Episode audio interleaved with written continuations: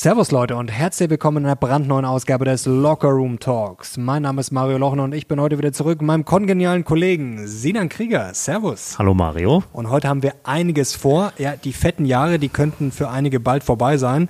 Ja, wir sprechen über ein Unternehmen, was nicht nur eine Notenbank beeinflusst, sondern was auch theoretisch die ganze Gesellschaft und Wirtschaft und Börse und Aktien beeinflussen könnte. Da könnt ihr schon mal sehr gespannt sein. Ja, da bist du auch, auch gespannt. Ja, ja, was du mir Und da erzählt. Ich weiß gar nicht, was du mitgebracht hast, aber ich glaube, du kannst heute deine Bohnengeschichte Ja, erzählen. Die habe ich mitgebracht. Ja, das wird. Aber vorher kannst du mal erzählen, was ist eigentlich dieser komische Lockerroom Talk? Dritte Folge jetzt. Ähm, jetzt auch ähm, als Podcast. Alle, Mhm. die uns hören, jetzt auch auf einem eigenen Podcast-Channel. Das wollte ich nochmal. funktioniert. Das, das hat funktioniert, finally. Ich wollte es nochmal betonen. Äh, werden wir auch noch auf sämtlichen Plattformen bekannt geben. Mit Links etc. Jetzt wolltest du dich drücken. Jetzt wollte ich mich drücken. Du hast mich äh, ertappt. Ello für Lochner, KR für Krieger und Lockerroom. Ja, die Umkleide, weil wir über die Themen sprechen, über die man eigentlich nur mit seinen Kollegen mit einem Handtuch um die Hüften spricht. Wenn keiner zuhört, mit dem kleinen, aber feinen Unterschied, dass wir es ins World Wide Web hinaus posaunen. Leute, und wenn ihr das feiert, dann lasst die Daumen nach oben glühen. Also wir sind schon gut in Schwung gekommen. Also wenn euch das gefällt, wir freuen uns natürlich auch über jeden Kommentar und dass ihr so dabei seid. Und ich glaube, wir haben heute auch schon ein neues Design, oder? Hoffe ich, dass das geklappt hat.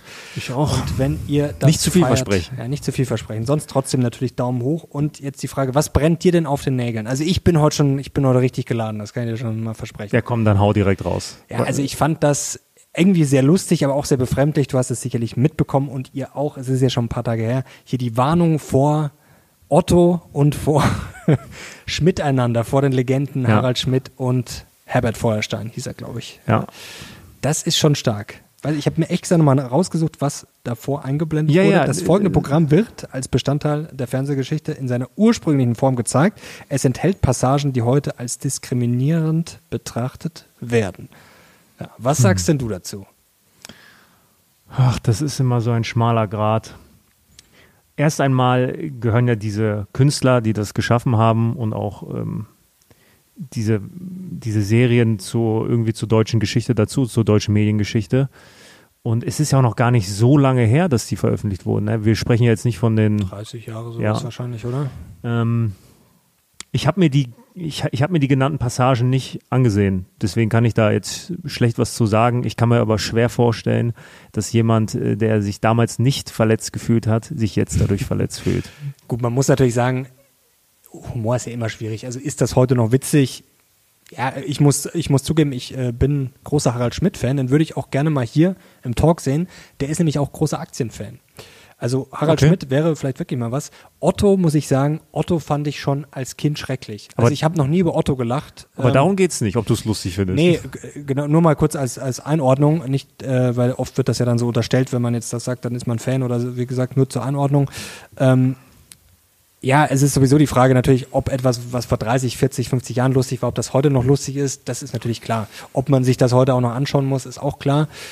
Nur ich frage mich schon, wo das hinführen soll, diese ja, ständige Bevormundung und irgendwie Ja. geht's ja dorthin auch, dass man den Leuten immer abspricht, dass sie selber irgendwas einschätzen können. Ich finde es auch interessant, wenn man das mal weiterdenkt. Ich habe neulich mit einem Kumpel darüber gesprochen, wenn man mal sich überlegt, auch historische Figuren zum Beispiel, zum Beispiel Cäsar wird ja bei uns, wenn du jetzt Cäsar hörst, denkst du jetzt an, was denkst du? Positiv, negativ, Stark. stark, ja. Ich würde jetzt sagen, Cäsar ist bei uns eher, Eher negativ in der. Popkultur. Ja, aber so Bastard, also natürlich ist er jetzt vielleicht, aber er ist jetzt nicht als äh, grausamer Diktator und so. Also er Aber Caesar ist schon immer der Bösewicht. ja, böse schon, aber trotzdem ist er ja schon irgendwie, ich würde schon sagen, eher als wird er irgendwo schon auch als Held dargestellt. Also heroisch schon stark, jetzt nicht so. Auf jeden Fall sehr, sehr wichtig. Ja, genau, wichtig. Also jetzt nicht, ich glaube, dass bei den meisten Leuten nicht ist, oh, Cäsar, oh, das ist ja einer der schlimmsten Mhm. Menschen, die jemals gelebt haben und der hat das verbrochen und das und das. Also es ist natürlich sehr komplex und Geschichte ist natürlich immer schwierig und ist natürlich auch immer die Frage, wo ist etwas passiert, wie lange ist das schon her. Ähm, aber man müsste ja theoretisch die ganze Menschheitsgeschichte verbieten. Das sind zwei verschiedene Dinge. Also hier geht's ja jetzt um Kunst, um Comedy. Ja. Ähm, und ich glaube, dass Kunst, Comedy, Satire lebt ja auch von Überspitzungen und lebt davon auch mal die Grenzen auszureizen und auch mal diese Grenzen zu überschreiten.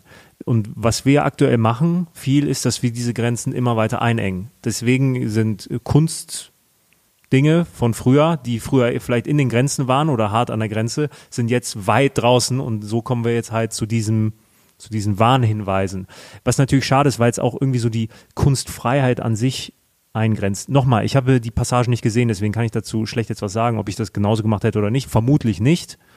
Ähm, bei historischen Personen finde ich es teilweise nimmt es dramatische Züge an. Also ich kriege das nicht ganz genau hin, aber äh, es gab diese Diskussion in Münster an der WWU, an der Westfälischen mhm. Wilhelms-Universität, Kaiser Wilhelm. So. Ähm, die hieß jetzt, ich weiß nicht, wie lange sie so hieß, aber es gibt, ich weiß gar nicht, ob das schon vollzogen wurde oder es gab ähm, die Beanstandung, dass sie doch einfach nur Universität Münster heißen soll, weil Kaiser Wilhelm antislawisch war ähm, das war eine Zeit lang echt eine, eine Riesendiskussion. Nochmal, ich weiß nicht, ob das jetzt auch zustande kam. Und da frage ich mich, ich kann doch Dinge nicht einfach aus dem historischen Kontext nehmen. Und jetzt sagen, mit dem moralischen Anspruch, den wir heute haben, können wir das nicht mehr vertreten und deswegen müssen wir das jetzt ähm, aus der Geschichte degradieren oder uns davon distanzieren. Ich meine, der hat einfach zu einer Zeit gelebt, wo es, so hart wie es klingt, normal war, so zu denken. Also es war, es hat einfach jeder so also die meisten Menschen genau. damals haben so gelebt und so gedacht und auch danach gehandelt. Also ich würde jetzt mal behaupten, dass ein ähm, Staatsführer damals mit dem Wertekodex ähm, und mit der ähm, Lebenseinstellung von heute, ja, wenn wir jetzt ein Millennial, also mich, nach, äh, ins Jahr 1700 schieben würden und sagen würden, du bist jetzt Staatsführer, der wird vielleicht zweieinhalb Minuten in diesem Amt überleben. So. Klar. Und ähm, das finde ich, das finde ich ähm, äußerst schwierig. Nochmal, ich sage jetzt nicht, dass jeder Platz wieder Hitlerplatz heißen soll. Nein. Ähm, aber du weißt, wo. Gut, dass du das ne, betont hast. Du weißt, woher ich komme. So ja. es, ähm, Dinge ändern sich einfach, aber trotzdem macht das die Geschichte jetzt nicht ähm, schlechter oder äh, beschämenswert. Ich glaube, das ist ein ganz wichtiger Aspekt, wie gesagt, das einzuordnen und Natürlich ist es wichtig, dass die Leute vielleicht eine Einordnung kriegen, aber ich denke, dazu ist ja eine Bildung da. Dazu gibt es ja einen Geschichtsunterricht, dazu gibt's ja, Bücher, dazu gibt's Erziehung und so weiter und so fort. Ich glaube, das Problem ist, dass die Leute das Gefühl haben, wenn man sowas macht, dass man ihnen ja immer selber im Endeffekt eine Beurteilungskraft abspricht. Auf gut Deutsch, du bist zu blöd, das irgendwie einzuordnen. Oder wenn du das jetzt ja. siehst, dann du siehst einen blöden Witz von Otto vor 40 Jahren und danach bist du jetzt Rassist. Du kannst es nicht äh, einordnen, du, genau. du verstehst keinen Humor, du bist eigentlich dumm. Ja, genau, du bist dumm. Und ich glaube, dass das eher kontraproduktiv ist. Wir sind da wieder mal, das ist sehr, sehr amüsant eigentlich und traurig zugleich, dass die Menschen, die da vielleicht was Gutes meinen, dass die eigentlich genau das Gegenteil bewirken. Weil du machst Sachen, das ist dieser Streisand-Effekt, du machst eigentlich Sachen, die vielleicht, ja, wenn man die jetzt mit 30, 40 Jahren Abstand sieht, sagt man, ja gut, der Witz, irgendwie ist das schon ein bisschen aus der Zeit gefallen und ähm, heute würde man das nicht mehr machen und das ist teilweise auch gut so. Wie du sagst, das ist eine andere Zeit. Aber indem man quasi das so in den, ins Scheinwerferlicht stellt, macht man sie erst sexy. Und das ist ja eigentlich das Irre daran, dass die Leute teilweise, die das so gut meinen, dass die selber so bescheuert sind, dass sie nicht merken, was sie da eigentlich äh, triggern. Ja. Und das ist ja eigentlich das, das Irre. Und dieses, ähm, ja, dieses sich selber da schon wieder als Moralpolizei sich zu erhöhen und den Leuten gar nichts mehr zuzutrauen. Und das ist verrückt. Also und was ich auch oft ähm, sehe, ist, ähm, von wem das kommt. Es ist ja nicht nur Bevormundung dem Konsumenten gegenüber, sondern auch in gewisser Weise eine Bevormundung den, der Menschengruppe gegenüber, die dort diskriminiert wird.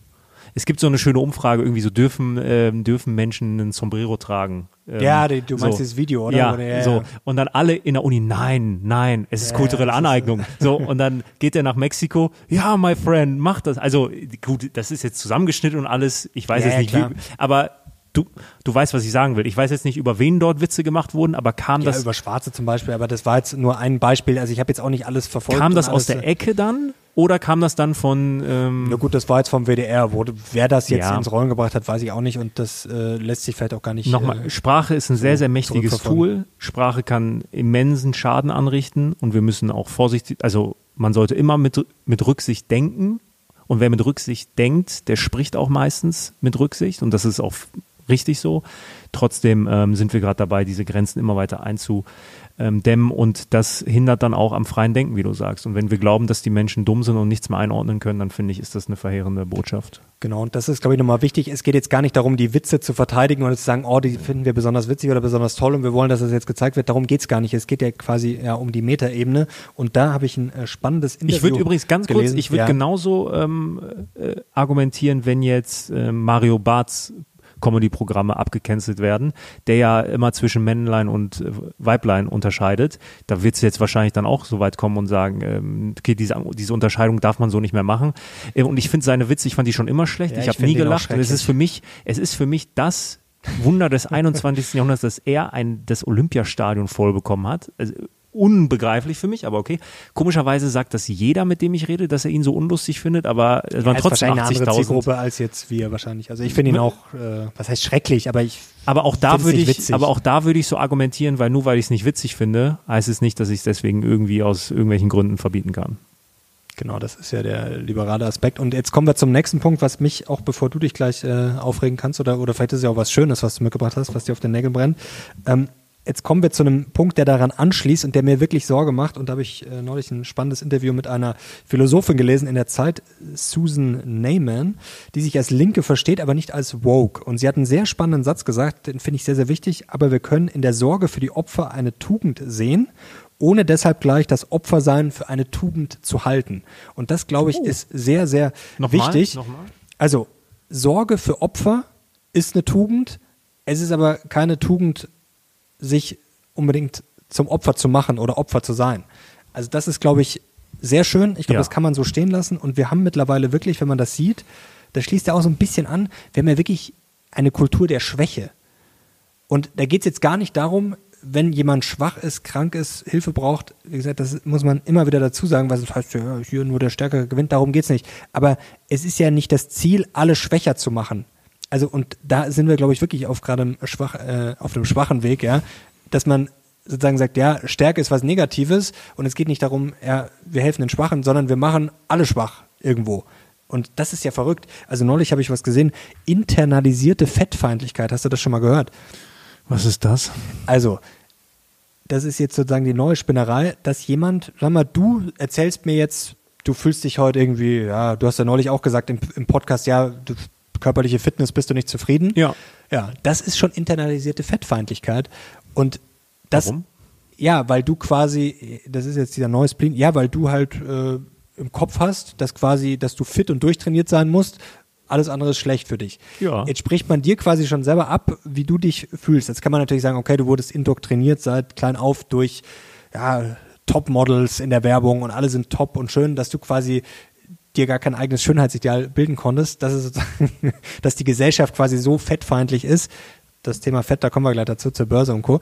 Dass du quasi ja das eingetrichtert bekommen hast und dass du das eigentlich gar nicht wirklich selber glaubst. Das ist quasi so die Herangehensweise. Und wenn du jetzt sagst, oh, ich will, muss ins Fitnessstudio gehen, um abzutrainieren, dann bist du quasi schon fettfeindlich. Und jetzt wird's halt komplett irre, weil jetzt kommen wir an den Punkt, es kann ja jeder machen, was er will. Wenn jetzt jemand dick ist, dann geht mich das grundsätzlich nichts an, dann kann er dick sein. Aber wenn ich quasi oder du dich jetzt schon kritisieren lassen musst, dass du quasi über deinen eigenen Körper bestimmst, dass du dann schon kritisiert wirst. Und da sind wir bei der Schwäche.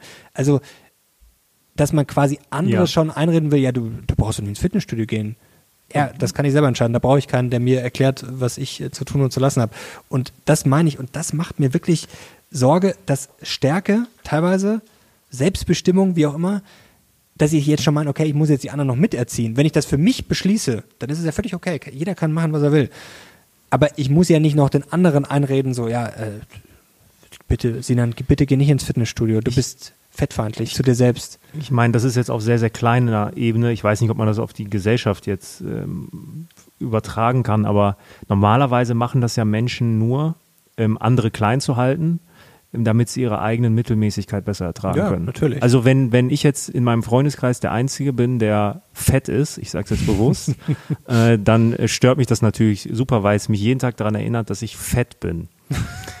wenn ich aber in meiner Freundes Kannst auch gerne fett sein, vielleicht. so, wenn ich in meiner Freundesgruppe aber nur fette Menschen habe, dann fällt es nicht so auf. Ja. So, und, es, und, ähm, und ich werde nicht tagtäglich, tagtäglich an meine Unzulänglichkeiten erinnert. Ähm, Nochmal, ich, das ist jetzt kein Bodyshaming. Das wird, heute eine, das wird heute sehr, sehr dünnes Eis für mich. Ich merke das, weil ich habe da teilweise echt eine sehr, sehr strikte Haltung zu. Ähm, ich habe das jetzt bewusst so, äh, so, so deutlich ausgerufen, weil es mich tatsächlich, das ist mir ein, im, also dieser Body Positivity Kult, Kult, sage ich bewusst, ist für mich so ausufernd, dass das auch gefährliche Züge annimmt. Sag ich dir Es ganz ist ja auch nicht gesund, das muss man ja sagen. Also es kann jeder für sich Genau selber deswegen. entscheiden, äh, ist wie, er, wie er das macht. Es aber trotzdem, ist- äh, wir brauchen es jetzt nicht äh, heroisieren, weil es halt einfach grundsätzlich Nochmal, jetzt nicht optimal ist. Jeder Mensch soll machen, was er möchte. Auch schlecht für die Umwelt gibt es Studien dazu. Jeder Mensch soll machen, was er möchte. Je, jeder Mensch soll essen, was er möchte. Habe ich kein Thema mit. Trotzdem ist es nun mal ein Fakt, dass es ungesund ist, dick zu sein. Punkt. Und da gibt es auch nichts zu diskutieren. Wer zu dick ist, ja, wer dick ist, lebt ungesünder. Und das hat dann nicht nur, und da sind wir dann beim Punkt, jeder soll machen, was er will, ja, aber wenn wir es dann gesamtwirtschaftlich sehen, wird er damit zu einer Belastung fürs Gesundheitssystem. Gehört auch zur Wahrheit mit. Das, so, weit, so weit möchte ich das nicht spinnen. Und ich gehe jetzt nicht zu jedem, der ähm, einen BMI über 30 hat und damit als adipös geht, oh, du bist, du bist asozial, weil du dick bist und damit eine Belastung für unsere Gesellschaft bist und für, unsere, ähm, und für unser Gesundheitssystem. Nein, das würde ich niemals tun. Trotzdem ist es nun mal Fakt. Wer dick ist, lebt ungesünder. Wer ungesünder ist, ist eine Belastung für das, für das System. Punkt. Und das meine ich ja. Also es geht gar nicht darum, da sind wir, glaube ich, auf einem guten Weg, es geht gar nicht darum, andere Leute jetzt zu diskriminieren oder zu kritisieren. Es geht einfach nur darum, und da mache ich mir wirklich gerade Sorgen, dass wir quasi so ein Abwärtsrennen haben, dass jeder, der das nicht ist, sich quasi schon irgendwie rechtfertigen muss, beziehungsweise dann wird auf dem Finger gezeigt.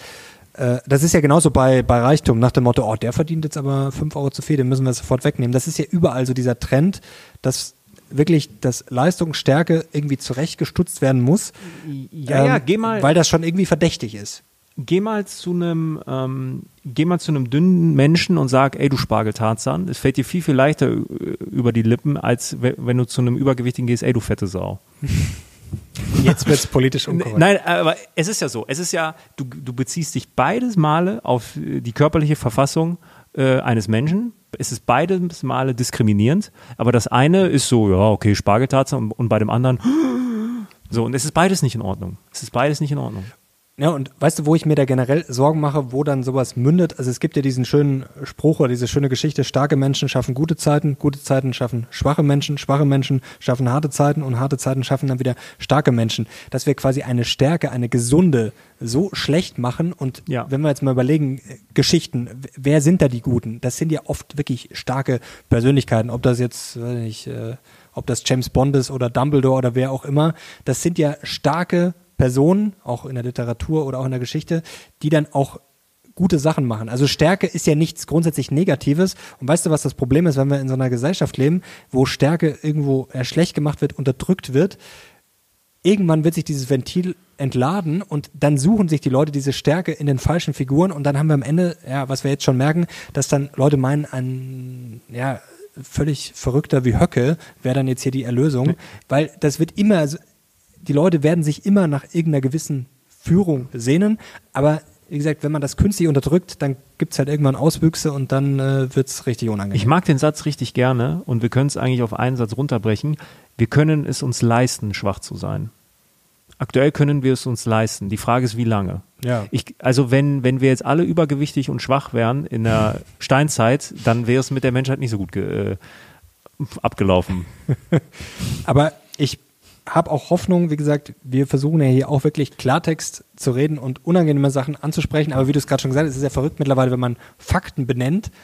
Und das ist ja auch Boah, diese ich, Woche. seh, ich muss jetzt schon mal, Hendrik, wenn du die Shorts schneidest, ne, Vorsicht, alles in Kontext. heute packen, ich sehe es schon kommen. Schwierig, dünn, ganz, ganz dünnes Eis hier heute. Christian Lindner hat ja auch Fakten angesprochen diese Woche mit, ähm, ja, will ich jetzt gar nicht vertiefen, mit wer, äh, wo die Kinderarmut äh, verbreitet ist und wo nicht. Ähm, und du hast es ja gerade auch gesagt, es gibt ja Fakten und deswegen heißt es ja nicht, dass es keine Ausnahmen gibt, weil dann kommen die Leute gern mit dieser anekdotischen Evi Evidenz nach dem Motto, mein Onkel war aber auch 120 Kilo schwer und der ist 100 geworden. Ähm, ja, das ist ja wunderschön. Das heißt auch nicht, dass jeder, der Übergewicht hat, äh, gleich äh, vom Hocker fällt. Aber wie gesagt, es gibt natürlich gewisse Fakten und äh, ja, das ist heutzutage ja schon amüsant, dass, wenn man die ausspricht, dass dann schon eine gewisse ja, Verzerrung stattfindet. Was brennt dir denn auf den Nägeln? Du, äh, ich werde heute nichts mehr äh, Kritisches sagen. Nein, lass uns bitte über äh, die Fettwegspritze sprechen. Ja, also sehr, sehr spannend. Also es, ich will jetzt gar nicht in die medizinischen Details gehen. Also es heißt GLP1, GLP1 Medikamente und ich lese es am besten einfach mal vor, die Definition. GLP1 ist an der Steuerung des Glukosestoffwechsels mitbeteiligt, indem es die Abgabe von Insulin aus der Bauchspeicheldrüse fördert und gleichzeitig das Hormon Glucagon, einen Gegenspieler vom Insulin, hemmt. Außerdem trägt GLP1 dazu bei, dass das Sättigungsgefühl früher einsetzt. Also man kann ganz einfach sagen, wenn du dir diese Spritzen reinhaust, wie zum Beispiel Vegovi oder Vegovi war's, äh, ne? Ozempic, die sind beide von Novo, Novo Nordisk, der, dem dänischen Gesundheitsgiganten. Wenn du dir die reinhaust, dann hast du halt keinen Hunger mehr. Ja. Und deswegen nimmst du ab. Man sagt ja dann so, ja, bis 25 Pfund aufwärts. Elon Musk soll auch das benutzt haben. Ja, also das ist ja zuletzt sehr gehypt. Und jetzt haben wir neulich schon drüber gesprochen, jetzt will ich das gar nicht vertiefen. Was wirklich äh, äh, spannend ist, dass das sogar die ähm, Novo Nordisk kommt ja aus Dänemark, über 400 Milliarden äh, Dollar schwer, ist wirklich ein Gigant äh, nach LVMH, zweitgrößte ja, europäisches Unternehmen nach der Marktkapitalisierung. Und das hat sogar die dänische Notenbank beeinflusst, weil das ist ja wirklich amüsant, wenn man sich vorstellt, die verkaufen jetzt verdammt viel in die USA. Was passiert dann? Es kommen verdammt viel Dollar nach Dänemark. Die Dollar tauschen sie wieder in dänische Kronen und dann Ah, spannend. wertet das ja auf und deswegen muss die dänische äh, Bank quasi die, die Zinsen niedrig halten, weil das ist ja gepackt, also gebunden an den Euro. Und wenn man jetzt die Zinsen quasi, wenn die jetzt höher wären, dann ja, würde das ja komplett aus, aus dem Gleichgewicht geraten. Also es ist schon Wahnsinn, dass dieser Hype gerade sogar die, sozusagen die Notenbankpolitik in Dänemark beeinflusst. Das ist schon faszinierend. Ähm, ja, ich habe, ähm, ich wusste, dass du das Thema mitbringst. Das war ja letzte Woche auch ähm, meine Frage. Was macht das Medikament denn eigentlich? Ne? Sorgt es dafür, dass ich so viel essen kann, wie ich will und ich Nee, werde nicht nee, es denken, hemmt den so, so Appetit, es, es hemmt einfach nur den Appetit und das, ähm, was ich rausgefunden habe, es lässt auch, ähm, es verlangsamt den Prozess äh, der Magenentleerung. Also das Essen, die, das bleibt länger in deinem Magen und dadurch hast du nicht so ni- nicht so viel Hunger und dadurch kommen natürlich auch Nebenwirkungen mit rein. Was ich gelesen habe, ist, die haben das ja getestet über ein Jahr und im Schnitt haben die Leute, also die haben das, dieses Medikament war ja ursprünglich für Diabetespatienten. Dann haben die gemerkt, okay, die verlieren richtig Gewicht. Und das ist für Leute ab einem BMI von 30. Ab 30, ab einem BMI von 30 gilt man als adipös. Man kann aber auch schon so ab 25 als übergewichtig und so ab 27 sagt man hier in Deutschland, das sind die Leute, die ähm, dafür eigentlich gemacht sind. Ich möchte zum BMI kurz was sagen. Der BMI ist Sehr gefährlich. ist sehr gefährlich, weil ein Arnold Schwarzenegger zu seiner Hochzeit hatte auch mal ein BMI von 40 oder Muskeln so. sind ja auch schwerer als Fett, habe ich So, gelernt. ja, und das berücksichtigt der BMI nicht. Aber nehmen wir mal davon an, es ist wirklich ein, klassischer adipöser Mensch, viel Fett, wenig Muskeln, BMI von 30. Du musst nicht lachen, Fett und Muskeln. So, ich muss trotzdem lachen. Ich muss auch immer an Zittelmann denken. Der hat nämlich im Interview damals auch das Wort, so ein Fetter, da- das war immer sein Beispiel. Ich So. glaube, ich, als er Deutschland quasi beschrieben hat. Also, ja. Da- deswegen muss ich. Okay, so, nein. Ne? Du, sagen wir mal, er nimmt das. Und dann haben die festgestellt, über ein Jahr ist durchschnittlich, verliert diese Person 15 Prozent ihres Körpergewichts. Und jetzt, ähm, und da, jetzt sagen alle, wow, das ist das neue Wundermittel. Ich habe das mal nachgerechnet, was das bedeutet. Schau mal. Du meinst jetzt die 15 Prozent? Ja, ja, warte mal. Gar nicht ich so mal, viel. Ich, ich habe mal gesagt, sagen wir mal, ist ein 40-jähriger Mann. Mhm. Das ist mit dem von der Techniker Krankenkasse der BMI-Rechner. Keine Werbung. Ne? 40 Jahre, er ist 1,85 groß, also relativ Standard und er wiegt 120 Kilo.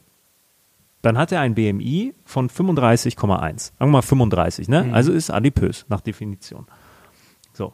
Wenn er jetzt das ein Jahr nimmt, das Medikament, für teuer, teuer Geld, dann ändert sich äh, sein Alter, er ist dann 41, okay, Körpergröße immer noch 1,85, dann wiegt er 102 Kilo. Immer noch dreistellig, immer noch zu dick, weil sein BMI liegt dann bei 29,8. Der verliert dadurch 18 Kilo in einem Jahr bei diesem Ausgangsgewicht. 18 Kilo in einem Jahr bei diesem Ausgangsgewicht ist alles andere, aber nicht beeindruckend.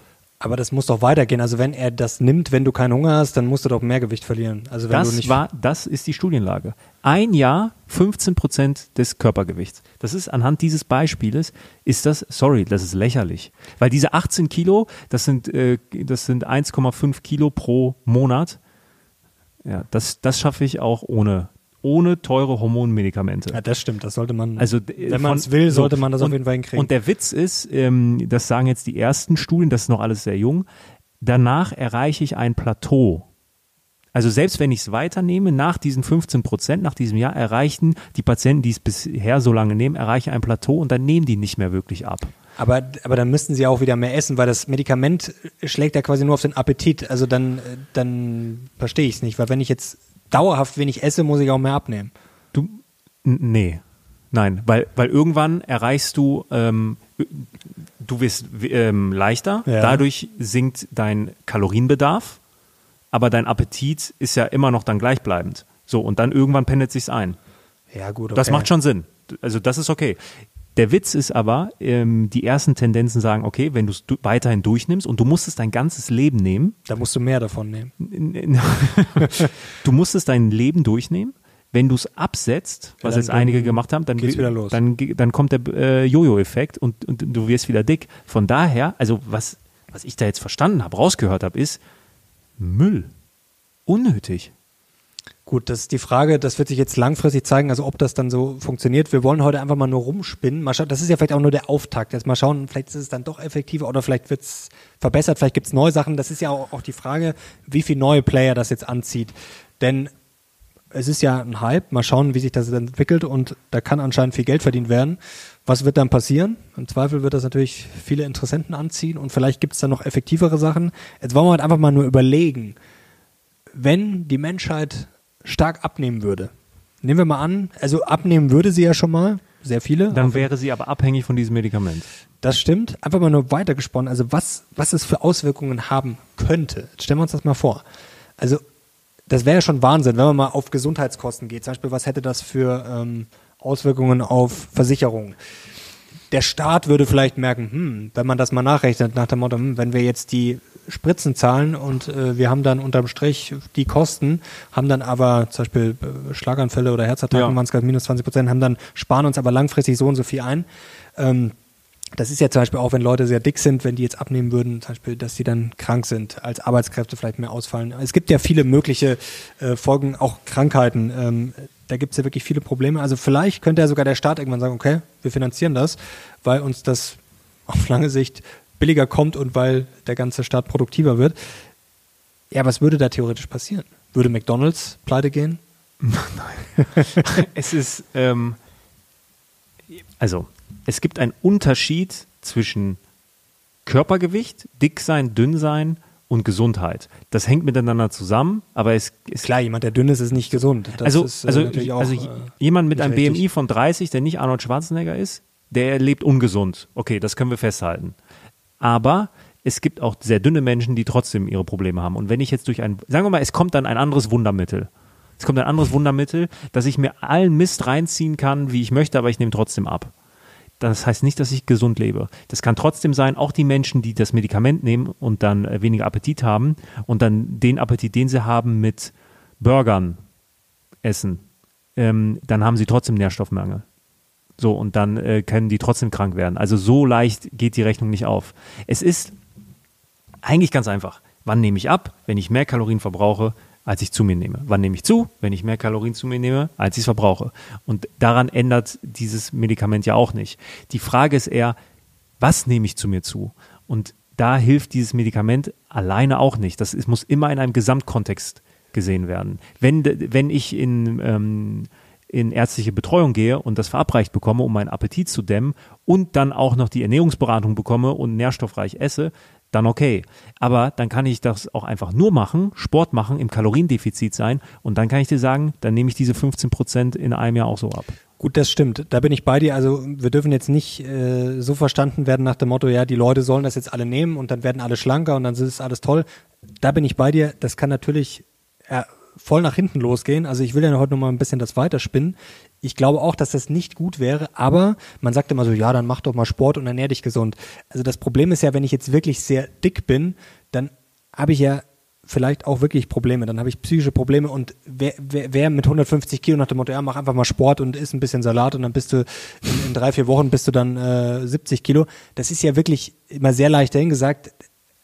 Das kommt ja auch oft nicht von ungefähr. Also ich will jetzt da keine psychologischen äh, Gutachten abgeben, aber das ist ja wirklich vielleicht eine sehr schwierige Lage. Und da kann ich es schon verstehen und da gebe ich zu, würde ich, glaube ich, auch erstmal diesen Weg suchen. Und ich glaube schon, dass das für viele Menschen auch eine Chance sein kann. Und deswegen will ich das auch gar nicht schlecht reden. Ich gebe dir natürlich recht, das birgt Gefahren. Und jetzt zu sagen, so, ja, wir geben jetzt einfach jedem die Spritze und dann ist alles gut, das ist natürlich absoluter Schwachsinn.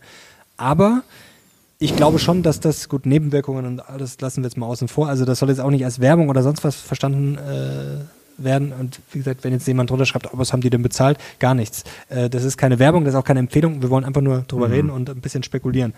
Und es wäre natürlich schon interessant, wenn man sich jetzt mal generell vorstellt, einfach mal nur, ja, die Menschheit würde abnehmen. Und Übergewicht ist ja schon, das ist ja Wahnsinn. Das wird immer mehr. Also das ist ja, das ist ja die Krankheit schlechthin. Es ist tödlicher als sämtliche Pandemien. Und es wird ja immer mehr. Also es ist ja quasi ja. nicht so, dass das irgendwie ist ein besser Riesenproblem. wird. Das wird ja immer Fettleibigkeit ist ein Riesenproblem. Ja. Und die Frage wäre, ja, was wäre, wenn, wenn sich das besser entwickeln würde? Übrigens, ich habe äh, hab recherchiert, welches Land ähm, relativ die, äh, die, die, dicksten, die, die, dicksten Menschen hat. Also, Wie meinst du relativ? Anteil der Erwachsenen, also ja, USA natürlich. Nein. Nicht? Anteil der Erwachsenen mit Übergewicht oder Fettleibigkeit in ausgewählten OECD-Ländern im Jahr 2019. Ähm, wie gesagt, ab 25 BMI äh, fettleibig, nee, Übergewicht und dann Mexiko. Ab, ab 30. Mexiko auf Platz ja. 1. Auf Platz 2, USA ist auf Platz 3. Ähm, Wenn du Platz 2 auf Anhieb richtig hast, dann äh, nimmst du 50 Kilo zu. Dann nehme ich 50 Kilo ich zu bis zur nächsten grade. Folge. Ich meine, bei Mexiko bin ich jetzt drauf gekommen, auch, ja, weil das, äh, man muss eigentlich so übers Essen kommen. Aber auch so, ja, Mexiko war jetzt nicht so schwer, dann wird es schon schwieriger. Also ich denke mal, asiatisches Land kann es eigentlich nicht sein. Ja, ich, ich, ich gebe jetzt meinen Tipp noch nicht ab, aber Kanada kann es auch nicht sein. USA sind Platz 3. Die Russen sind auch nicht so dick, oder? Nee, das ist schwierig. Platz 2. Afrika kann es eigentlich auch nicht sein. Europa könnte es natürlich noch sein. Also ist es, ein, ist es ein großes, bekanntes Land? Schon. Du kennst es. Ja, das klingt aber schon eher, dann, dann sage ich Belgien. Chile. Ah, ja, da bin ich jetzt nicht drauf Chile gekommen. USA auf, also 73 Prozent in den USA. 73 Prozent der Erwachsenen sind übergewichtig oder fettleibig. Also unglaublich. Mexiko 75 Prozent, Deutschland 60 Prozent. Auch nicht so wenig. Ja. Ähm, auf den letzten Plätzen, und da sind wir beim Thema, Asien, oder? Südkorea 33 Prozent, Japan 27 Prozent. 27 Prozent der Menschen. Im Vergleich nochmal Mexiko 75 Prozent. Schon krass. Mexiko aber gerade ähm, spannender Aktienmarkt. Also die profitieren auch gerade von Chinas Schwäche auch gut gelaufen, spannend. Und die sind dick im Geschäft. Jetzt stell dir mal vor, wenn da noch jetzt hier die alle 10 Kilo leichter wären, da wären die ja. Das wären solche High Performer. Das würde so durch die Decke gehen. Ähm, aber mal, ich finde das auch mal spannend, wenn man da mal so drüber, ja, wenn die Leute weniger essen würden, generell, ob jetzt mit oder ohne Spritze, das hätte auch positive Auswirkungen zum Beispiel für die, für die Umwelt. Ja. Also wir wissen ja, zum Beispiel Fleischkonsum und Co. generell, äh, dick sein auch, da gibt es auch wirklich, also das ist ernst gemeint. Es gibt Studien, ist ja auch logisch, wenn alle mehr essen und verbrauchen, dass das dann für die Umwelt äh, unterm Strich schlechter ist. Und was auch interessant wäre, was, was wäre denn für so Aktien wie, ähm, zum Beispiel sowas wie Herbalife, Medi, Medifast, die dann so, also Abnehmprodukte, weißt du, du kennst das, die, diese Säfte, die man da rührt und so. Also mhm. theoretisch für die wäre das ja eine Katastrophe. Medifast tatsächlich auch die Aktie zuletzt richtig schlecht gelaufen. Also da scheinen sich einige in die Hose zu machen vor Fett wegspritzen. Ja, das ist ja immer so das Ding, derjenige, der möchte, dass du krank bist, ist dein Arzt, weil sonst hätte er nichts zu tun. Das ist ja bei diesen Unternehmen auch so, ne? Die, die verkaufen zwar, wir helfen dir dabei abzunehmen, aber eigentlich wollen sie ja, dass du dick bist. Weil sonst hätten sie ja keine Kunden mehr. Das ist ja immer der Treppenwitz an der Sache. Ähm, ja, so, also, boah, wenn alle jetzt dünner wären. Flugzeuge würden zum Beispiel auch weniger Kerosin verbrauchen. Ist das so? Ja, wenn, wenn das weniger wiegt, das Auto wird ja auch weniger Benzin verbrauchen, oder? Also wenn da jetzt, wenn du jetzt mit, weiß ich nicht, vier 200 Kilo schweren rumfährst oder mit hm. 450 Kilo schweren, ich denke schon, dass sich das auf den Benzinverbrauch auswirkt. Boah, wenn wir in eine falsche Bubble kommen mit diesem Podcast, ne? In so in so Body Positivity. Das ist alles. Äh, aber wir sind ja auch Body Positivity. Das sind alles Fakten. Ja, boah, das ist für mich so weit weg, weil, ähm, ne, ne, also, so ganz so kann man das ja nicht sagen. Japan und Südkorea sind ja gute Beispiele. Das sind ja auch wohlhabende Gesellschaften, ne? entwickelte Länder. Und dort sind auch die meisten Menschen normalgewichtig. So andere Länder, wohlhabende Länder, Amerika, da ist es anders. Das, Gut, es liegt viel an der Ernährung sicherlich auch. Alles. Also also sehr viel. wenn du mal die amerikanische Ernährung, auch die mexikanische mit die aus Japan vergleichst, da erkennt ja jeder Blinde, woran es liegt. Du hast einmal sehr viele verarbeitete Lebensmittel und dann hast du einfach sehr viele natürliche Lebensmittel, viel weniger Fett wird, wird in der japanischen Küche verarbeitet. Das ist insgesamt schon deutlich die deutlich bessere Ernährungsform. und Reis. Thomas Tuchel ist auch großer Reisfan, glaube ich, oder? Ja, ich denke, der mag alles Reis, Quinoa. Ich glaube, der ist, der lebt vegan, oder? Boah, das weiß ich nicht. Oder Aber er ist oder- ja auf jeden Fall der großer Sheriff gewesen vor ein paar Jahren da beim BVB, glaube ich, Ja. mit der Ernährung und so. Ich weiß nicht, ob er Da- da noch so streng ist. Da wurde die rote Soße vom Italiener verboten. Echt? Ja. Ja, ich weiß nur, dass er da halt immer sehr. Ja. Ja, ist ja auch so. Ich meine, jetzt mal ohne Scheiß. Wenn ich ähm, Profisportler bin, dann habe ich nur einen Job, meinen Körper fit zu halten. Da kann ich auch, auch, auch mal erwarten, dass ich auf die äh, leckere Pastasoße verzichte. Apropos, letzte Woche haben wir uns noch Sorgen gemacht und dann 4-0 in Bremen. War gar nicht so schlecht. Und warum? Weil es vorher Quinoa gab, mit Sprossen. Wahrscheinlich. Ja, Harry Kane war, war gut, oder? Bist du zufrieden?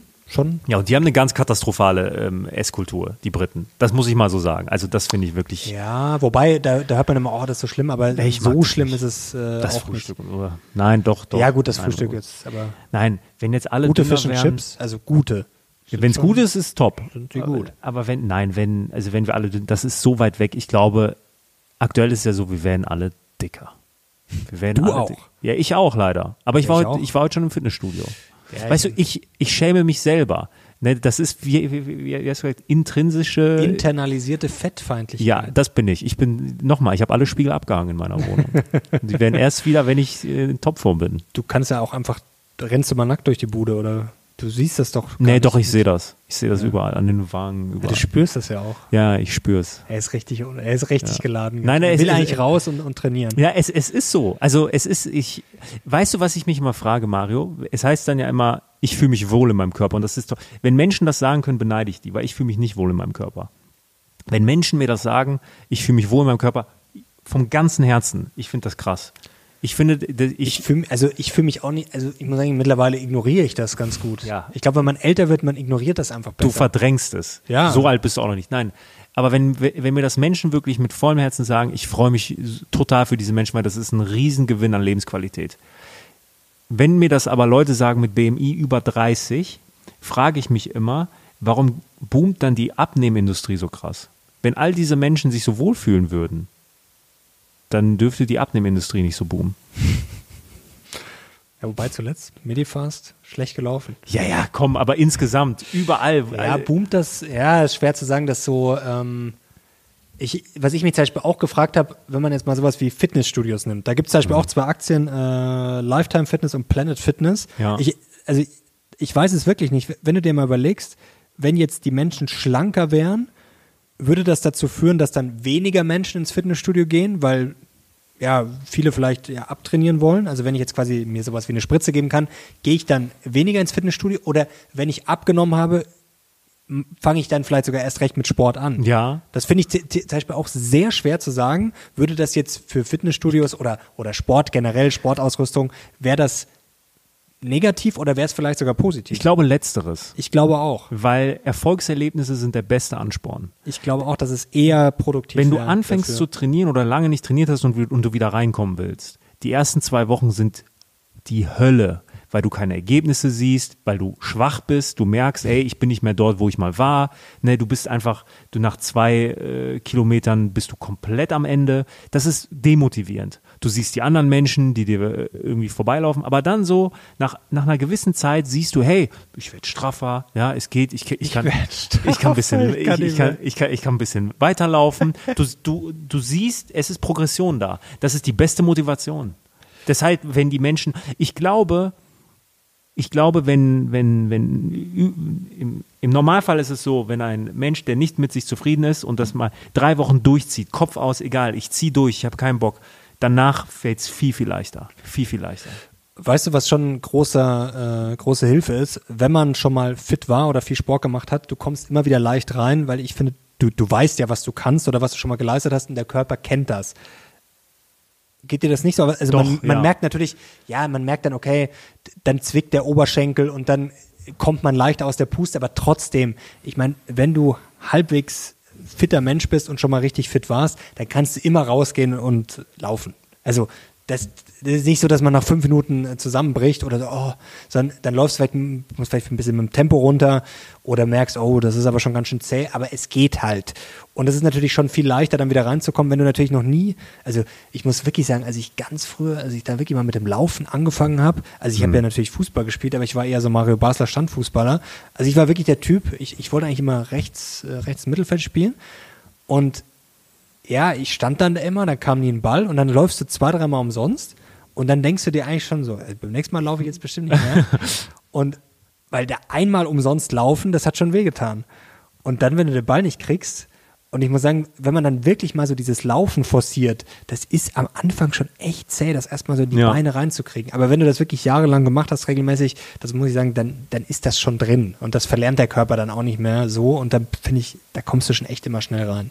Ja.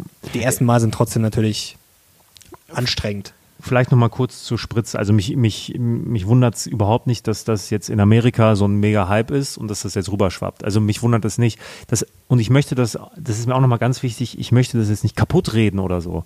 Ich meine, Novo Nordisk in, interessiert sich eh nicht, was ich zu sagen habe, aber äh, Aktienkurs fällt, Krieger mit deutlicher, mit scharfer Kritik an. Wie, wie, wie ist das? Mego... Vegovi. ja, hier nicht hier. Ähm, wie ich, also ChatGPT befreit dich nicht vom eigenständigen Denken. Ja, schon ruft ihr jemand Schon- an. schon- ist schon- ja schon. Der Novo Nordisk Chef.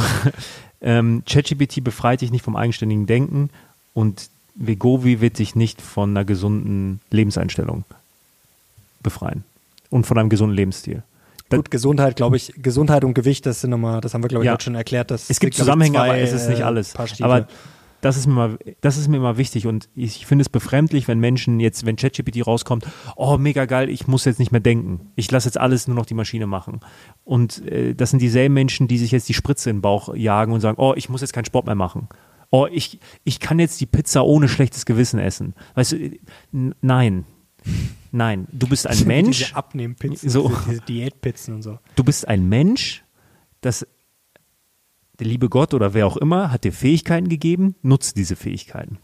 Und nutze deine Talente und lass dich, also, egal ob ChatGPT oder sowas, es gibt ein paar Dinge, über die, an denen du nicht vorbeikommst. Und das ist beim Thema Abnehmen und beim Fitness auch der Fall. Deshalb Fett weg Spritze finde ich schon mal ganz komisch. Super Drug habe ich jetzt häufig gehört. Es ist die neue Super Drug.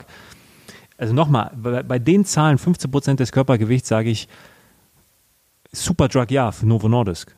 Und dann ist was anderes. Also, ob, dass man damit sein Geld verdienen kann. Ja, dagegen habe ich nichts. Also, wenn jetzt ein Investor sagt, ich über, also selbst ich überlege mir, ja, vielleicht sollte man da rein investieren, auch wenn ich das Produkt jetzt vielleicht nicht ganz so überzeugend finde. Aber wenn es jetzt ähm, super Anklang gewinnt, warum nicht? Ich würde das gern auch mal, also ich weiß nicht, ob ich es gerne, aber ich würde gerne mal dieses Gefühl haben, weißt du, dieses echt gar kein, nein, ich würde gerne mal wissen, ob das halt funktioniert, wie, wie man sich dann fühlt, weißt du? Weil, so dass man so gar keinen Appetit hat. Also man hat ja auch Appetit im Kopf, weißt du, was ich meine? Also auch wenn du jetzt, also ich habe jetzt selten Heißhunger, aber man isst ja trotzdem mal was. Also ich, ich würde das gerne mal, weißt du, was ich meine? Du hast dann zwar keinen Appetit oder Hunger, aber du kannst ja trotzdem was theoretisch essen. Die Entscheidung, die Gabel, ja, mit der fetten Pasta in deinen Mund zu schieben, die, die triffst immer noch du. Davon wird Ja, und das mache ich ja auch teilweise Richtig. nicht, weil ich jetzt sage, oh, ich verhungere gleich, sondern weil man halt Lust drauf hat. Also es müsste einem ja komplett die Lust aufs Essen vergehen, also dass es einen fast schon widerstrebt. Kann auch sein, dass, also Weißt du, was spannend ist? Ähm, ich habe mir da mal angesehen, ob das von den Krankenkassen übernommen wird, diese neue Therapie. Ja noch nicht, glaube ich, oder? Die Privaten haben jetzt verlauten lassen, dass sie das übernehmen wollen, wenn das halt verschrieben ist und wenn Ja, das ja, du Sinn musst macht. zum Arzt und du musst ja auch übergewichtig So, sein. aber weißt du, ähm, wo Adipositas, also wo Fettleibigkeit am meisten auftritt? Wie meinst du, wo am meisten? In welchen Gesellschaftsschichten? Ja, bei den Ärmeren wahrscheinlich. Richtig. Und da sind die wenigsten privat versichert. Von daher ist das auch irgendwie Nonsens. Also das, das ist ja wirklich so, dass äh, Fettleibigkeit häufig bei sozial schwächeren gestellten Menschen. Gut, ist auch wiederum logisch, weil man dann im Zweifel weniger Geld für gute Ernährung hat, weil da muss das ich ist halt ein dann Riesenproblem. Ja, ja, Und klar das ist ist das ein ein Problem. Riesenproblem. Natürlich. Ähm, Schrott essen ist deutlich günstiger als gutes Essen. Ja, nicht immer. Man kann auch gut essen mit, mit guten Produkten, die, die günstiger sind, aber im Allgemeinen ist es schon auffällig, dass Schrottessen schon echt günstig ist. So, und das ist dann ja irgendwie auch Nonsens. Also die Privaten, da wird es übernommen, die tendenziell mehr Einkommen haben und dann bei denen, wo es dann halt im Schnitt häufiger gebraucht wird, ja, da da passt es nicht. Und aktuell ist das ja noch sehr, sehr teuer. Da ist man über 800 bis 1200 Euro im Monat. Dollar, glaube ich. Ich glaube, ja. also bei uns, glaube ich, ist es ein bisschen billiger. Aber gut, das ist ja auch die Frage, ähm, ja, was sich da jetzt noch tut. Wie gesagt, ob es dann vielleicht neue Wettbewerber gibt. Gut, Viagra-Effekt. Äh, Lilly ist ja auch da mit ja. dem Monjaro. Das soll ja bald kommen. Da ist die Frage, wer, wer forscht da gerade noch dran? Wer, oder wer will da jetzt noch rein? Gut, klar, also im Zweifel wird der Preis, Preis wahrscheinlich eher sinken. Wie war das damals bei Viagra? Da hat früher irgendwie eine Pille 80 Dollar oder Boah, 90 Dollar und jetzt irgendwie weiß ich nicht. War ja auch Zufall, war ja auch nicht dafür gedacht. Das nee. ist ja auch eine spannende Geschichte. Aber gut, die Preise werden vermutlich runterkommen. Wie weit sie runterkommen, steht auf einem anderen Blatt Papier. Ähm, es ist extrem spannend zu sehen und dass, dass diese Unternehmen damit einen riesen neuen Geschäftszweig oder ein, oder ein oder einen Geschäftszweig noch viel, viel größer machen. Das, glaube ich, ähm, steht völlig außer Frage. Hast du da mal, hast du Zahlen also für, für den Markt? Äh, nee, da habe ich jetzt keine dabei. Ja, aber, aber, ich habe ein äh, amüsantes Zitat äh, für dich und zwar von Javier Milei. Der wird vielleicht in Argentinien bald Präsident. Okay. Im Oktober ist Wahl. Er ist so ein Überraschungskandidat, auch sehr schriller Kandidat. Er wird natürlich sofort mit, alle werden dann immer mit Trump verglichen, wenn es natürlich ein bisschen ja, populistischer ist. Also er ist Anarchokapitalist und er hat äh, vor kurzem gesagt, äh, ja, wenn man Armut mit Gelddrucken bekämpfen könnte, dann könnte man auch Dummheit bekämpfen, indem man Diplome druckt. Äh, Finde ich gut. Gar nicht so schlecht. Finde ich gut. Aber er hat natürlich schon äh, ja, sportliche Ansichten, er provoziert sehr viel, auch nach dem Motto, er die Notenbank in die Luft jagen, weil die die Leute nur ärmer macht. Argentinien hat ja auch Riesenprobleme, also über 100 Prozent Inflation und Co., das ist schon sportlich. Also ja, mal schauen, wenn er gewählt werden sollte, ob er das dann in den Griff kriegt, also mit ultra lieber liberaler, libertärer Politik. Mal schauen. Also das äh, auf jeden Fall langweilig wird's wird's nicht, wenn er drankommt. Da fällt mir auch für mich das beste Filmzitat oder Serienzitat aller Zeiten ein aus Narcos von Pablo Escobar. Ich bin kein reicher Mann, ich bin ein armer Mann mit viel Geld. Das stimmt. Der, der, ich kriege immer noch Gänsehaut. Das finde ich sehr, sehr.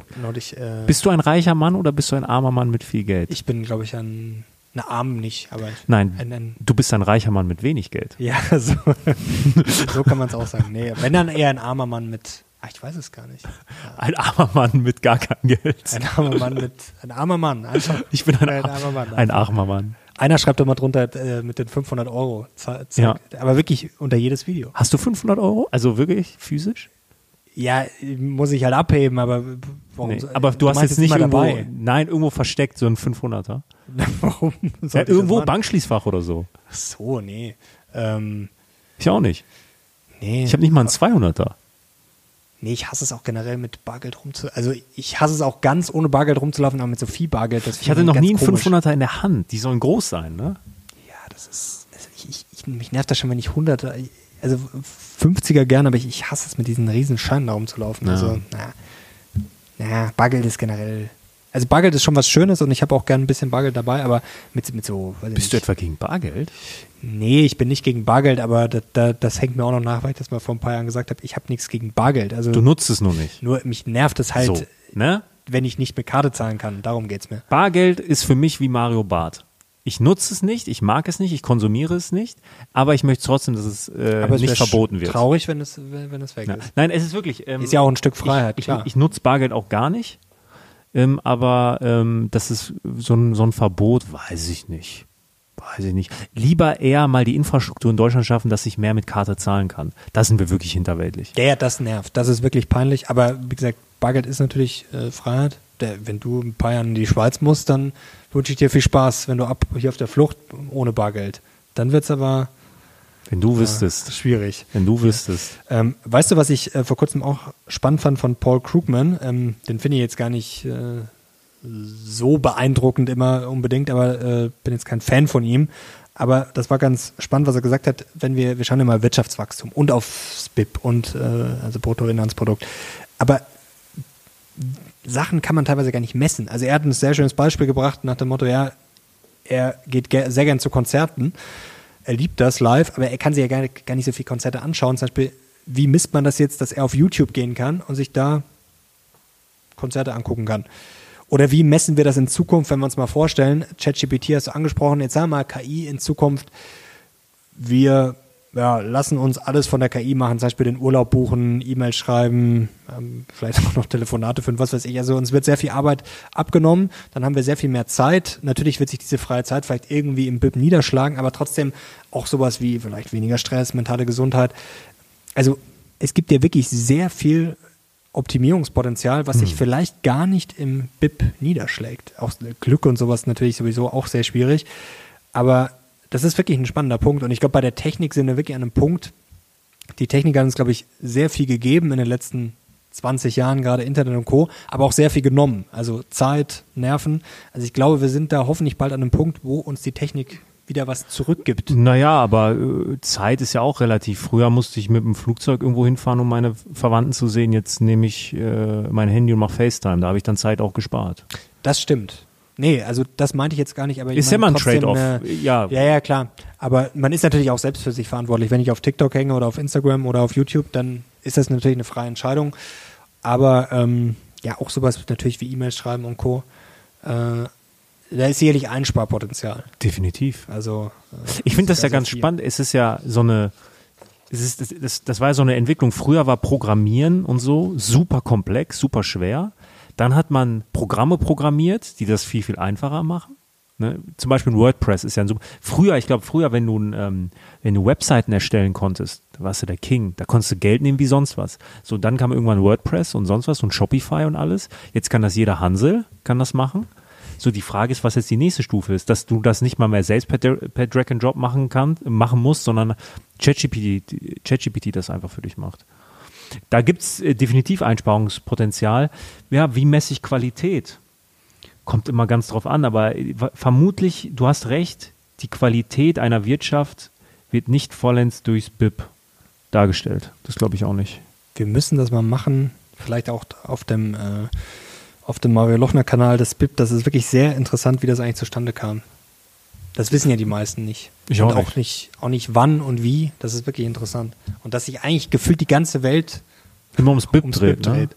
Ums GDP. Und wenn jetzt jemand auf der Straße, wie wird das eigentlich, also gut, wie es berechnet wird, sowieso nicht, aber wie, woher kommt das? Also das ist ja nicht, dass wir, dass das von Gott verkündet wurde. Mach das mal. Ja. Mach das mal. Das würde ich mir auch mal ausnahmsweise ansehen. Ja, das ist das erste Video, was du sehen würdest. Weißt du, was ich auch interessant finde? Ich habe vor kurzem das gesehen, äh, woran man Low IQ Leute erkennt. Wenn sie dick sind. ja, genau. nee, aber da sind wir wieder beim Dicksein. Also anekdotische Evidenz ist so ein gutes Beispiel nach dem Motto, Fakten interessieren mich nicht. Und du hast es ja vorher gesagt, wenn ich jetzt zum Beispiel äh, ja, starkes Übergewicht habe, dann ist es eben wahrscheinlicher, dass ich dann eben die und die Krankheit zum Beispiel bekomme oder vielleicht nicht so lange lebe oder wie auch immer. Und dann kommt sozusagen die Geschichte, ja, hier mein Onkel, äh, genau beim Rauchen. Rauchen ist ja, auch ungesund. Und dann, ja, aber hier der Helmut Schmidt, schau dir mal den Helmut Schmidt an. Ja, hier, der ist auch, wie alt ist er geworden? 98, ich weiß nicht, sehr alt auf jeden Fall. Also das ist, das ist schon so ein äh, gutes Zeichen. Oder auch wenn man Analogien nicht kapiert, also wenn man so Sachen ja, in Bilder setzt oder vergleicht. Zum Beispiel, da gibt es ja auch äh, ja, schönes Beispiel, gute Bildung ist zum Beispiel wie gute Größe in der NBA. Wenn dann zum Beispiel sagt, ja, nach dem Motto, ja, aber auf die Größe hast du ja keinen Einfluss. So, also, wenn man Analogien nicht versteht, das, das ist eigentlich auch mal so ein gutes Beispiel. Äh, wie? Ich, ja, wie? Ich habe eine schöne Analogie für dich, extra ein schönes Rätsel. Ja, mal raus. Also, stell dir vor, du wärst ein Arzt und müsstest jetzt jemand mit ähm, Magenkrebs behandeln. Mhm. So, das Problem ist, dass der Patient nicht operiert werden kann. Das ist natürlich, sonst wäre es natürlich vielleicht einfach, aber da könnte man rausschneiden. Aber du musst den Tumor zerstören. Und jetzt musst du das Ganze natürlich ähm, bestrahlen und jetzt musst du aufpassen mit der Intensität. Also wenn die äh, zu hoch ist, dann zerstörst du es und wenn sie zu schwach ist, ja, dann bringt es nichts. Ja. Also dieser Trade-off.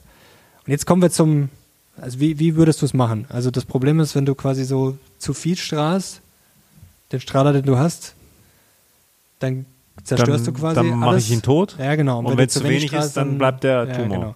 So, und jetzt kommt eine Analogie. Ja. Jetzt stell dir mal vor, du musst jetzt irgendwo Game of Thrones, da sitzt die böse Königin auf ihrem eisernen Thron. Habe ich nie gesehen. Muss da, ist egal. Kann ja auch was sagen. Da sitzt eine böse Königin, eine sehr attraktive böse Königin. Vielleicht motiviert dich das dann mehr. Und du hast äh, genügend Truppen eigentlich, um die Festung zu stürzen. Aber es gibt ein Problem. Du kannst nicht mit allen Truppen gleichzeitig anrücken, weil die böse Königin sämtliche Zugänge, die kranzförmig, also so, Ja. äh, zur Festung führen, mit Fallen präpariert hat. Es können sich also immer nur kleine Einheiten sicher Richtung Festung bewegen. Aber mit dem richtigen Plan kann es klappen, wenn sehr viele kleine Einheiten synchron von allen Seiten auf die Festung vorrücken, dann kannst du es schaffen. Ja. Also sehr viele kleine Einheiten gleichzeitig von allen Seiten. So, und jetzt denk noch mal an den Tumor, Ja. wie du das Problem lösen kannst. Ich würde sehr, mit sehr einer geringen Dosis an verschiedenen Stellen mal reinstrahlen. Richtig. Siehst du? Ich sage ja, hyperintelligent. Ja, ja. ja bis- wie, wie du da jetzt drauf gekommen bist, das ist, bleibt ein Rätsel. Hey, Wahnsinn. Ich bin selbst von mir begeistert, was ich. Das ist wirklich, äh, wirklich spannend. Haben wir noch was? Ach, die Bohnengeschichte. Ja, die Bohnengeschichte muss ich noch erzählen. Die Bohnengeschichte. Ich dachte, ich hätte sie schon mal erzählt. Also, ich war im Studium, weiß ich nicht, wie alt ich war, 21, 22, und ich kam auf den glorreichen Einfall, dass ich jetzt Veganer werde, dass ich das mal ausprobieren möchte. Das lief auch die ersten vier Wochen ganz gut. Ähm, auch mit äh, nebenbei Fitnessstudio und so, das, das hat schon alles gut funktioniert. Dann werde ich nie vergessen, das war ein Dienstag, da war Champions League und ich wollte das mit meinem WG-Partner, den du auch kennst, gucken. Und ich kam vom Fitnessstudio und ich hatte nicht mehr so viel Zeit. Und auf dem Rückweg habe ich vom türkischen Supermarkt grüne Bohnen gekauft. Nicht die dünnen, die dicken. Ganz dick lang. So, das waren 500 Gramm. So, und ne, in mein, also grüne Bohnen, ja, reich an Eiweiß, ja, und pflanzlich, super damals.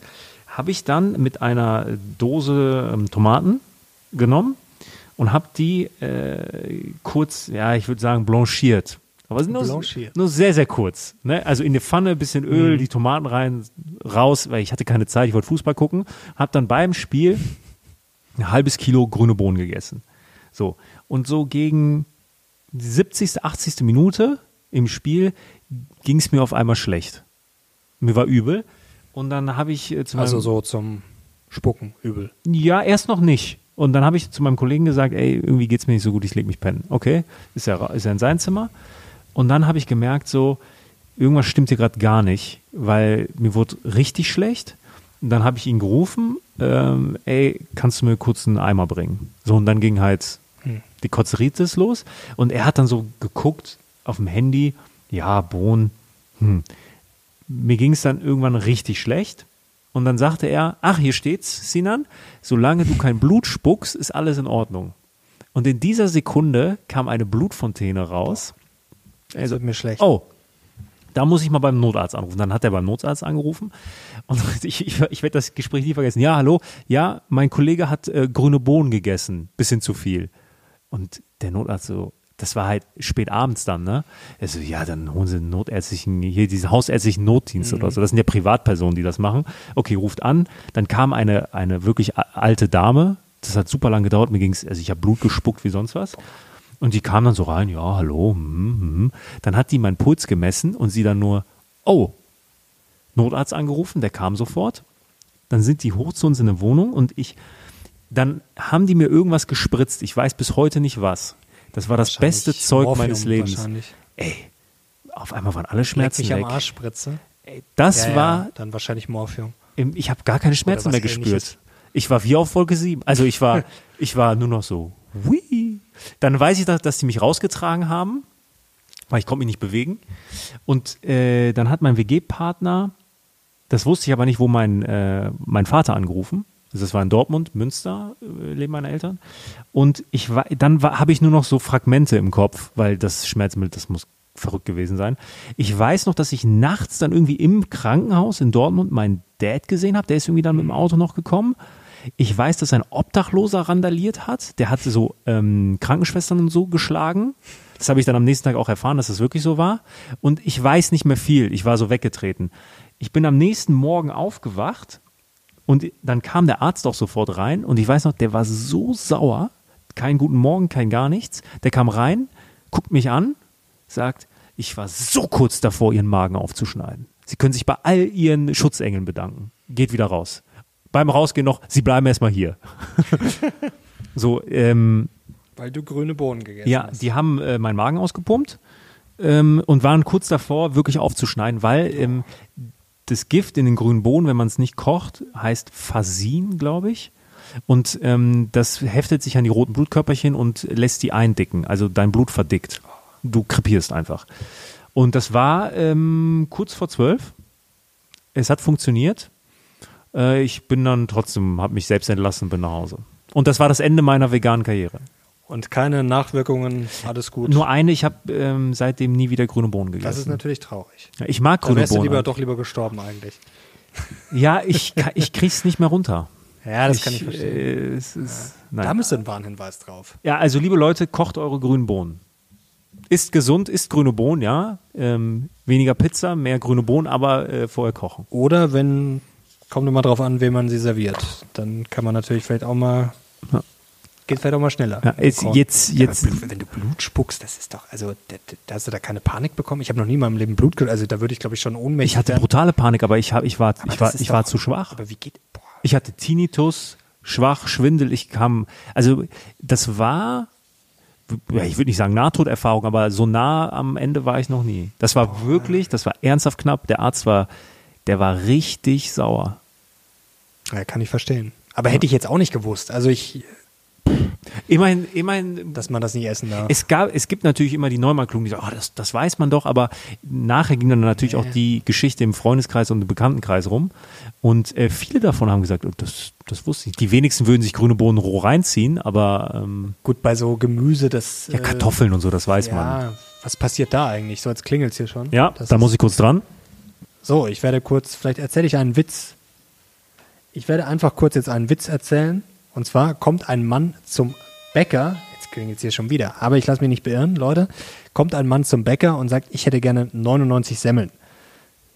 Lustigerweise hat den Witz mir neulich Andreas Beck erzählt. Kommt ein Mann zum Bäcker und sagt, ich hätte gerne 99 Semmeln. Sagt die Bäckereiverkäuferin, äh, ja, 100 wären im Angebot. Sagt der Mann, was soll ich denn mit 100 Semmeln? der ist nicht schlecht, oder? Das war Novo Nordisk, die wollten mal mit mir reden. Ja, ich habe zwischendrin einen Witz erzählt. Ja? Den erzähle ich dir jetzt auch nochmal. Okay. Ich, ich habe ihn ein bisschen verkackt, weil ich nach- in die Kamera Jetzt geguckt müssen habe. da die Leute das dann zweimal hören, Den egal. hast du doch neulich, den Andreas erzählt. Den kennen sicherlich auch schon einige. Warst du da auch da, als er den erzählt hat? Nee, ich glaube nicht. So, kommt ein Mann zum Bäcker und sagt, ich hätte gern 99 Semmeln. Sagt die Verkäuferin, äh, 100 wären im Angebot. Sagt der Mann, äh, was was soll ich denn mit 100 Semmeln? Danke fürs Zuhören, Leute. Ich finde ihn lustig. Ja, ist gut. Ich musste wirklich lachen. Ja. Der ist so schlecht, dass er eben schon wieder gut ist. Und in 20 Jahren wird der mit einem Warnhinweis. markiert du hast ihn dort nur nicht verstanden. Er denkt nur an seine grünen Bohnen. So Leute, ich hoffe, euch hat der Talk heute gefallen.